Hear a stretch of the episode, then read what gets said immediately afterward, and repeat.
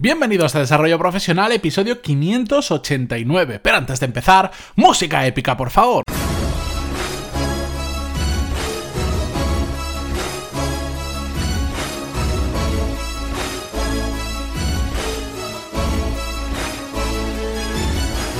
Muy buenos días a todos y bienvenidos a un nuevo episodio de Desarrollo Profesional, el podcast donde hablamos sobre todas las técnicas, habilidades, estrategias y trucos necesarios para mejorar cada día en nuestro trabajo.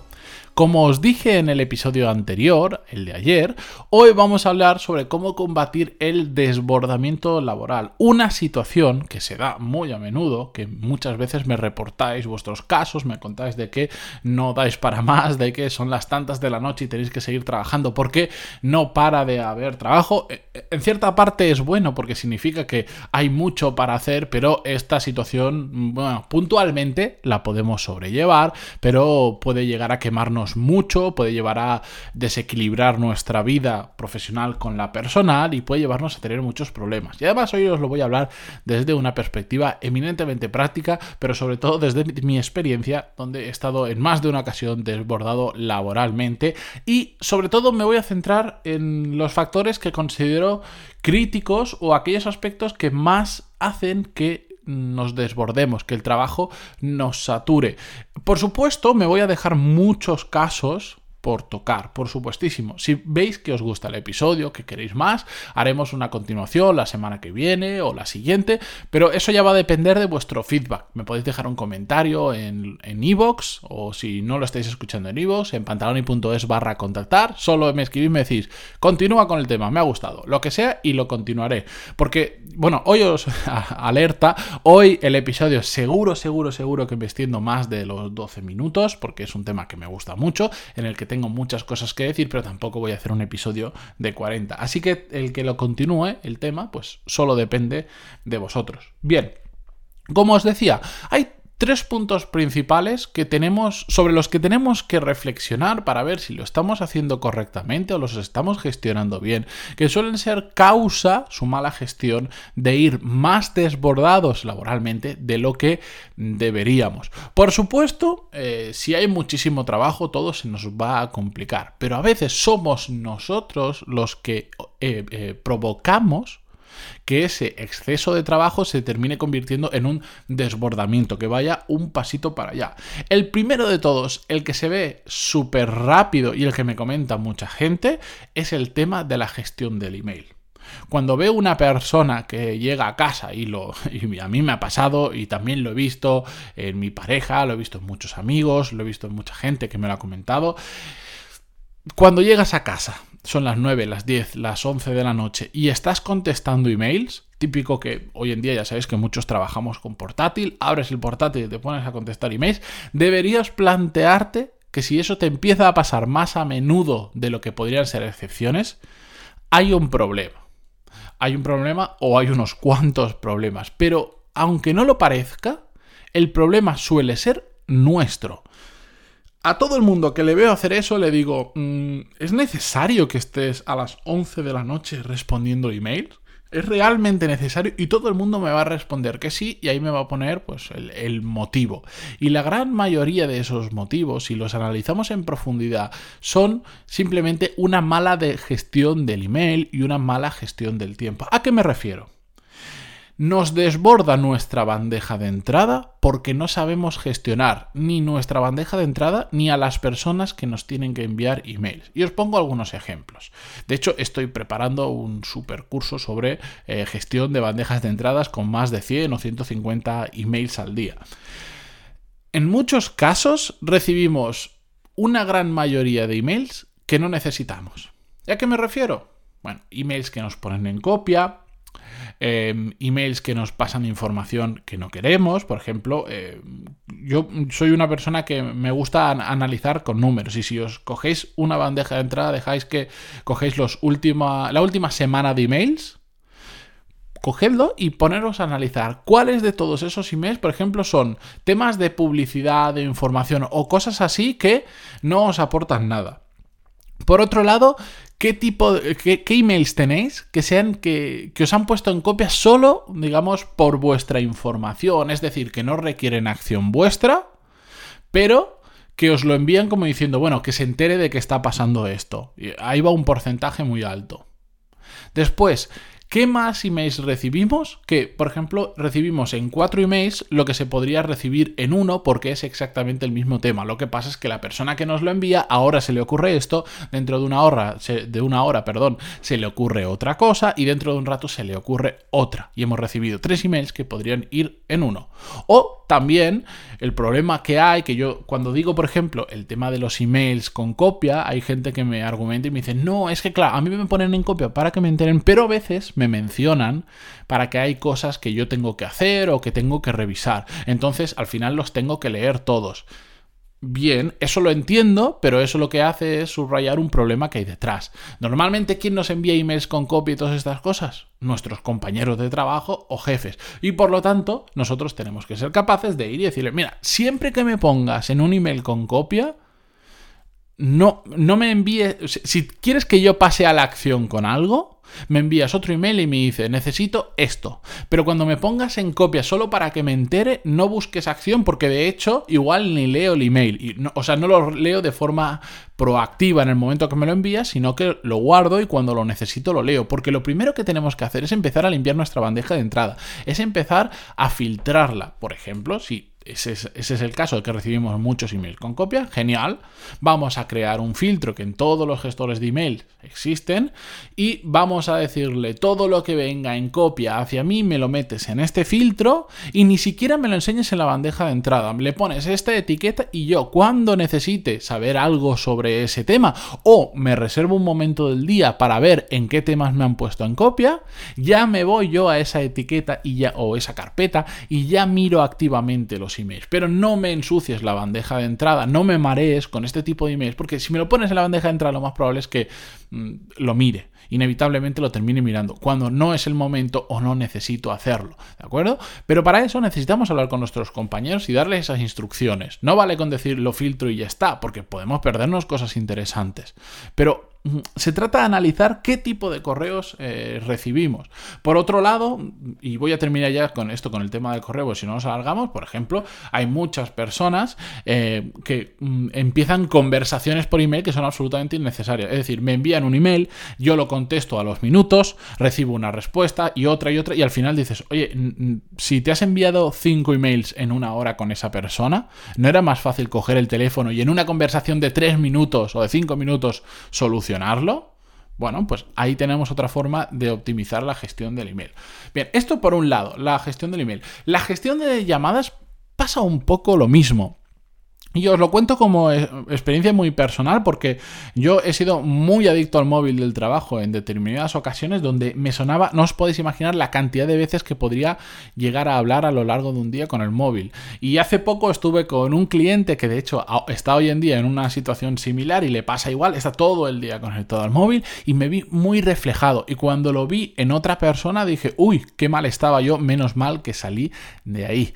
Yo lo que hice para evitar tener que hablar tantas veces por teléfono, al final es simplemente no coger el teléfono, que no significa que no es lo mismo que no devolver las llamadas. Yo simplemente dejaba que el teléfono sonara, lo ponía en silencio y me asignaba determinados momentos del día para devolver las llamadas. ¿Qué pasó? Al inicio, nada. Simplemente la gente decía, joder, es que no me cogen nunca el teléfono, pero te llamo al final del día, sí, pues ya está. Pero lo que pasó a largo plazo es que la gente entendió, porque además yo se lo iba explicando a aquellos que eran, digamos, de alguna forma u otra contactaban conmigo habitualmente.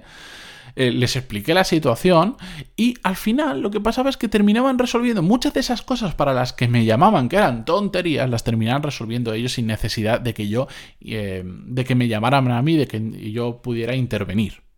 ¿De acuerdo?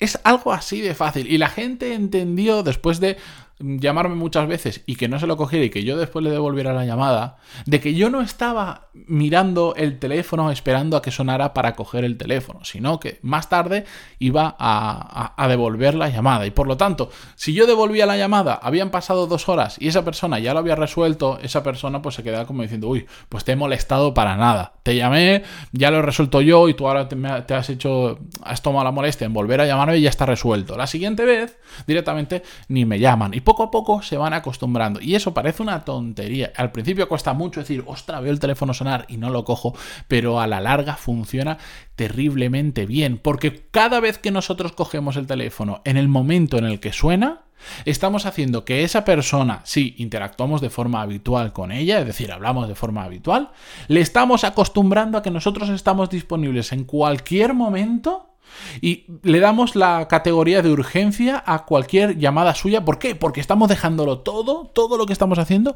por coger el teléfono y atenderle. Y le estamos mal acostumbrando, porque la gran mayoría de las llamadas no son urgencias y normalmente no suelen ser muy importantes. Otra cosa es decir, mira, mm, si yo veo que la misma persona me ha llamado cinco veces en cinco minutos, porque aunque lo tenga sin sonido, igual puedo ver quién me está llamando, bueno, pues entonces sí que puedo pensar, ostras, aquí ha pasado algo grave, voy a llamar Ojo, si llamo, devuelvo la llamada en ese momento o la cojo y no es nada grave y como una, como una persona obsesiva me ha llamado cinco veces, se lo voy a decir. Le voy a decir, mira, eh, la próxima vez que me llame cinco veces, que sea algo realmente urgente o realmente importante, porque si no, voy a dejar de cogerte el teléfono y algún día pasará algo y no te cogeré el teléfono. ¿De acuerdo? Bien, y el tercer punto, y disculpad que no me explaye, pero es que realmente debería haber hecho un episodio sobre cada uno de los temas, ya veré si lo separo y vamos en profundidad, pero el tercer punto importante son las interrupciones de los compañeros, de las que ya he hablado en más de una ocasión, y sucede como los dos anteriores, pero ya a, nivel físico, a que estás trabajando y viene un compañero y te pregunta algo, te pide algo con carácter de urgencia, y al final ese tipo de distracciones hacen que nos perdamos muchísimo de nuestro trabajo, que nos desenfoquemos porque tenemos que prestar atención, después volver a poner el foco en lo que estamos haciendo, pero sobre todo de que nos carguemos de un montón de tareas a lo largo del día que realmente no son importantes, que no nos acercan a nuestros objetivos. Lo que estamos haciendo en muchas eh, ocasiones, perdón, que ya voy tan rápido que se me olvida hablar, lo que estamos haciendo en muchas ocasiones es simplemente ayudar a solucionar la urgencia de un compañero. Pero como una vez le tuve que eh, comentar a una persona con la que colaboraba y con la que me enfadé mucho por este motivo, es que al final tu falta de organización no es mi urgencia que tú no hayas hecho las cosas bien y ahora lo necesites urgente y vengas a interrumpirme y vengas a decirme, deja todo lo que estás haciendo porque necesito que me pases esta información, esto u otro, que aunque no te lo expresen así, realmente lo están haciendo. Hombre, pues de forma puntual lo puedo entender, pero si se hace recurrente, hay un momento en el que hay que hablar con esa persona y decirle, mira, estamos, está pasando esto. Yo entiendo que para ti en ese momento es urgente, pero es una falta de organización tuya. No me interrumpas constantemente en mi trabajo. Hay que decirlo bien, pero hay que decirlo. Pensadlo, depende qué tipo de empresa estáis, cuántos compañeros tenéis, cada caso es un mundo, ya lo sabéis, pero las interrupciones de compañero nos cuestan mucho tiempo a lo largo del día y sobre todo nos van, entre comillas, mandando qué es lo que tenemos que hacer. Nosotros teníamos planificado a lo largo del día esto, esto y esto, viene un compañero, nos pide que enviemos un email, viene otro, nos pide que les pasemos un informe, viene otro, nos pide que le ayudemos o no sé cuánto, que, que no digo que no esté mal, que, esté mal o no digo que en ocasiones haya que hacerlo, por supuesto que hay que hacerlo, pero siempre y cuando tengamos controlada la situación. Mm, ya, una técnica que ya he comentado muchas veces, que yo, por ejemplo, hacía, era que me, compré unos cascos eh, lo más grandes posibles que se vieran, no, no estos eh, que se meten dentro del oído y apenas ven, no, uno de estos, eh, ¿cómo se llama? Que van por fuera, em, como lo de los DJs, y les dije, mire, cuando veáis que tengo estos cascos puestos, no me molestéis. Si es una urgencia y realmente valorad, si es una urgencia, no hay problema. Pero si no es una urgencia, cuando yo me los quite, sin ningún problema os acercáis y me pidáis lo que queráis. Pero mientras los tenga puestos, por favor, que nadie me moleste. Y no sabéis la cantidad de interrupciones que me quité de encima. Porque volví a pasar lo mismo que con el teléfono o lo mismo que con el email. Como les enseñas a tus compañeros a que no estás disponible 24/7 instantáneamente para ellos cuando lo necesitan, empiezan a resolver las cosas por sí solo. O empiezan a guardárselas y te las comentan cuando, digamos, tú les has dado el permiso o, tú creas esa ventana de oportunidad para comentártela. Y entonces, ¿qué pasa? Pues que agrupan temas. En lugar de venir ahora y contarte una cosa, dentro de una hora otra y dentro de media hora otra, vienen de golpe y te cuentan las tres. Y eso hace que se gestione todo mucho mejor. Y lo mejor de todo es que si pasa un rato suficiente, muchas de esas cosas ya las van a haber resuelto ellos mismos o ya les van a haber encontrado la solución. O eso que parecía una urgencia resulta que ya no es tan urgente, porque de hecho la gente no sabe valorar qué son las urgencias. Hay temas súper importantes que me estoy dejando aquí. Estos son tres puntos mm, para mí clave que si aprendemos a gestionarlos bien, empezamos a evitar el desbordamiento laboral, por lo menos aquello que está de nuestra mano, porque si en nuestra empresa hay mucho trabajo, nos mandan mucho trabajo, eso probablemente no está en nuestra mano em, em, decidir si tenemos o no tenemos tanto trabajo, pero lo que está de nuestra, que es la gestión del email, de las llamadas y los compañeros, sí. Temas que no voy a tocar hoy porque llamamos más de 15 minutos. Tema de las automatizaciones. Tema de, todo aquello que se puede automatizar y que no supone un menoscabo a la atención de un compañero o de un cliente, por ejemplo. ¿Por qué demonios no lo estamos automatizando? os pongo un ejemplo muy tonto. Conozco casos de empresas de cientos de trabajadores que cada mes a la hora de, em, de enviar las nóminas cientos de nóminas al mes, las imprimen, las doblan a mano, las meten en un sobre y en la mayoría de los casos las dan en persona o las envían a la dirección de la casa de esa persona. Cuando todo eso se puede automatizar prácticamente con cualquier programa informático que se esté utilizando para hacer nóminas, para que se envíe automáticamente a la dirección de correo electrónico que nosotros le digamos. Y lo que lleva horas en organizar, lo podemos solucionar con una configuración que igual nos lleva unas horas iniciales, pero que después mes a mes ya está. Y no, pero es que en mi empresa no todo el mundo usa correo electrónico. Créeme que con el interés de ver su nómina, todo el mundo va a tener un, se va a hacer un correo electrónico y va a aprender a usarlo. Y si no, ya es momento de aprenderlo, que estamos en 2019. Y bueno, con esto, no continúas que de verdad. Eh, lo he pensado, he pensado en hacer un episodio súper largo hoy, pero eh, sé que después a los que estáis acostumbrados a los episodios de 12-13 minutos, después siempre me llega algún email diciendo me ha gustado, pero ha sido demasiado largo, tal, tal, tal, he tenido que dividirlo en dos, porque... Así que, lo dicho, si queréis que lo continúe este tema, que como veis me gusta mucho, sin necesidad de guion, sin necesidad de nada, porque esto me lo he comido yo muchas veces, mmm, pantaloni.es barra contactar y me lo decís, o también en los comentarios de iVoox, también los leo siempre, la gran mayoría los contesto, así que me entero de lo que me decís, yo lo dejo en vuestras manos.